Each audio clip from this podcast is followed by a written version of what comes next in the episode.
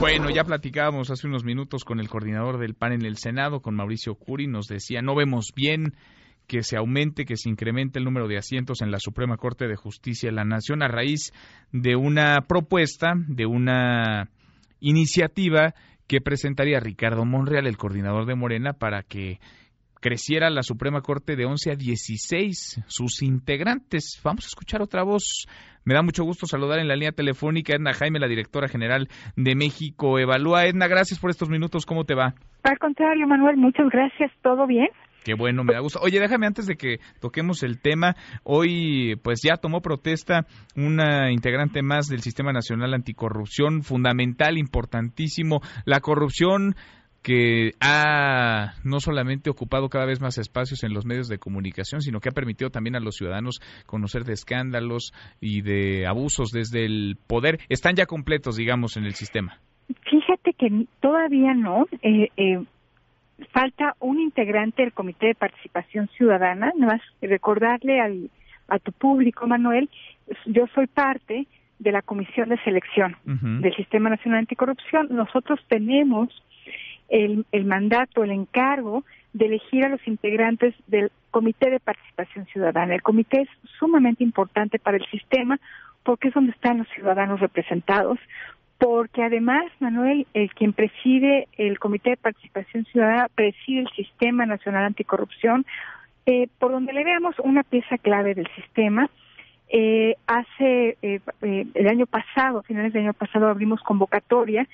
Eh, desafortunadamente, ese proceso eh, pues se quedó en, encorchetado, por decirlo de alguna manera, porque uno de los participantes se amparó Mm. Entonces, le estamos dando trámite legal a ese proceso. Esperemos que en los próximos días o semanas esto se, se desatore para poder hacer el nombramiento del integrante que le está haciendo falta al comité de participación. Entonces sigue faltando un integrante. El comité hay, que, hay que repetírselo, digamos, al auditorio y para tenerlos todos en claro lo integras tú.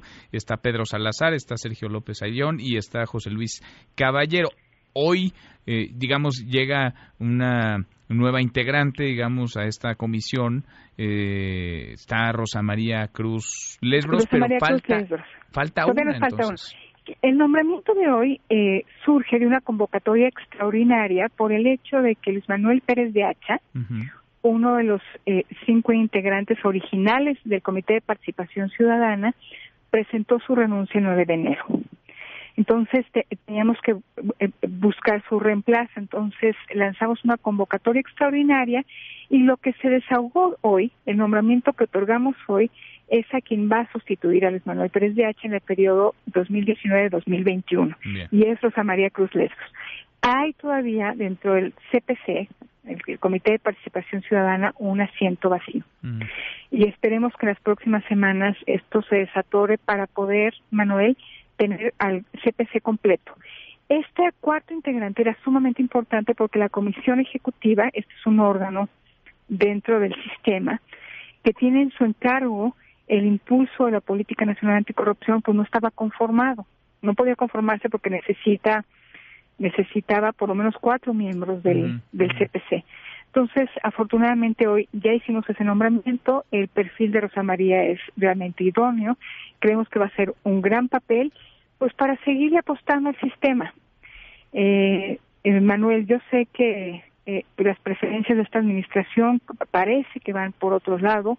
Dicen que, y lo, ha manifestado el presidente no solamente en días recientes, lo ha hecho durante en, repetidas ocasiones, que el Sistema Nacional Anticorrupción le parece una burocracia. Y pues yo lo que quiero decir al respecto es que vamos a poder controlar la corrupción cuando tengamos las instituciones de Estado, para poder prevenirlo, para poder detectarlo y para poder sancionar. Pues sí, sí, sí, No hay atajos, no hay salidas mágicas. Yo celebro a los políticos honestos, pero en realidad promovemos honestidad cuando tenemos buenos controles, pues cuando e-, existe realmente la amenaza de sanción para quien viole la ley. Y un aparato público va a funcionar correctamente cuando tengamos eh, los controles bien puestos y tengamos instituciones de Estado con capacidad para detectar eh, eh, actos de corrupción y sancionar. Porque honestos y deshonestos, pues los hay en todos los partidos y justo se trata de que los partidos no metan las manos en un asunto como este, porque ya hemos visto cómo nos ha ido a lo largo de muchos años cuando así lo hacían. Oye, Edna, eh, preguntarte sobre el otro tema. A ver, el senador Ricardo Monreal propone que se cree una tercera sala en la Suprema Corte de Justicia de la Nación, una especializada en materia anticorrupción. Esto haría pues eh, que la Corte incrementara el número de sus integrantes, que pasara de 11 a 16. ¿Cómo lo ves? Mira, Manuel, está íntimamente ligado a lo que hemos hablado eh, eh, sobre el Sistema Nacional Anticorrupción.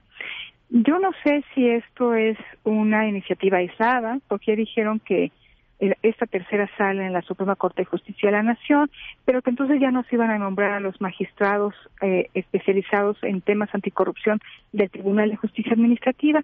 Entonces yo no sé si son cosas aisladas o si respondan a un planteamiento más integral de este gobierno de cómo ven las cosas eh, en materia anticorrupción, si han pasado examen al Sistema Nacional Anticorrupción, si tienen comentarios, si tienen iniciativas para mejorarlo, porque dicen que no ha funcionado. Entonces, lo primero que yo quisiera descifrar es si estas son iniciativas aisladas, si responden a un planteamiento, a un diagnóstico, me parece clave. Ahora, entrando en la materia, me parece que no tiene sentido. Eh, lo que necesitamos es la impartición de justicia en materia administrativa y esto lo hacen el Tribunal de Justicia Administrativa, para eso está planteado, por eso es un un pilar tan importante del Sistema Nacional Anticorrupción y pues sí necesitamos especialización dentro del tribunal para ver temas que tengan que ver con responsabilidades administrativas graves. Cuando hablo de responsabilidades, responsabilidades administrativas graves hablo de cosas como el cohecho, el peculado, todo esto eh, está previsto en nuestra ley de responsabilidades. Eh, la reformamos hace poco y ahora necesitamos quien pueda juzgar estos casos, quien pueda impartir justicia, quien pueda aplicar la ley con base en las modificaciones que hicimos. La ley de responsabilidad de servidores públicos está en el corazón de la reforma al sistema, al, sistema nacional anticorrupción. Entonces sí necesitamos impartidores de justicia en este tema. Esto no lo hace la Corte. La Corte tiene otras funciones. Entonces no se justifica que la Corte incremente en cinco sus integrantes. Mira, la segunda sala de la Suprema Corte de Justicia ya ve temas administrativos. Sí. Entonces, lo que necesitamos son impartidores de justicia, eh, eh, pues ahí donde se presentan los casos. En, el Tribunal de Justicia Administrativa. No en la Corte, no en el Poder La Corte Judicial. revisará algunos asuntos, por supuesto. Un amparo tiene funciones muy especializadas de control constitucional. Sí. Entonces, eh, pues sí me parece, no le encuentro el sentido. Y te digo, eh, puede ser que haya un planteamiento que todavía, que todavía no conozcamos y que una de estas piezas se les dé sentido tal tal como está presentado no hace sentido. No hace sentido y ves un riesgo por incrementar el número de, ocupantes de la un riesgo muy muy grande por la coyuntura que estamos viviendo. Eh, es un presidente que tiene control del legislativo el Poder Judicial es un contrapeso con muchos problemas. Yo no digo que no los tenga y que haya muchos aspectos que, que mejorar de la impartición de justicia, pero sí en este momento el, el ampliar, el tener una nueva sala con cinco nuevos ministros, dada la configuración política, pues implica el riesgo de que el presidente tome control del poder. De, de la Suprema Corte de Justicia. Así, tal cual. que el presidente tome control de la Corte.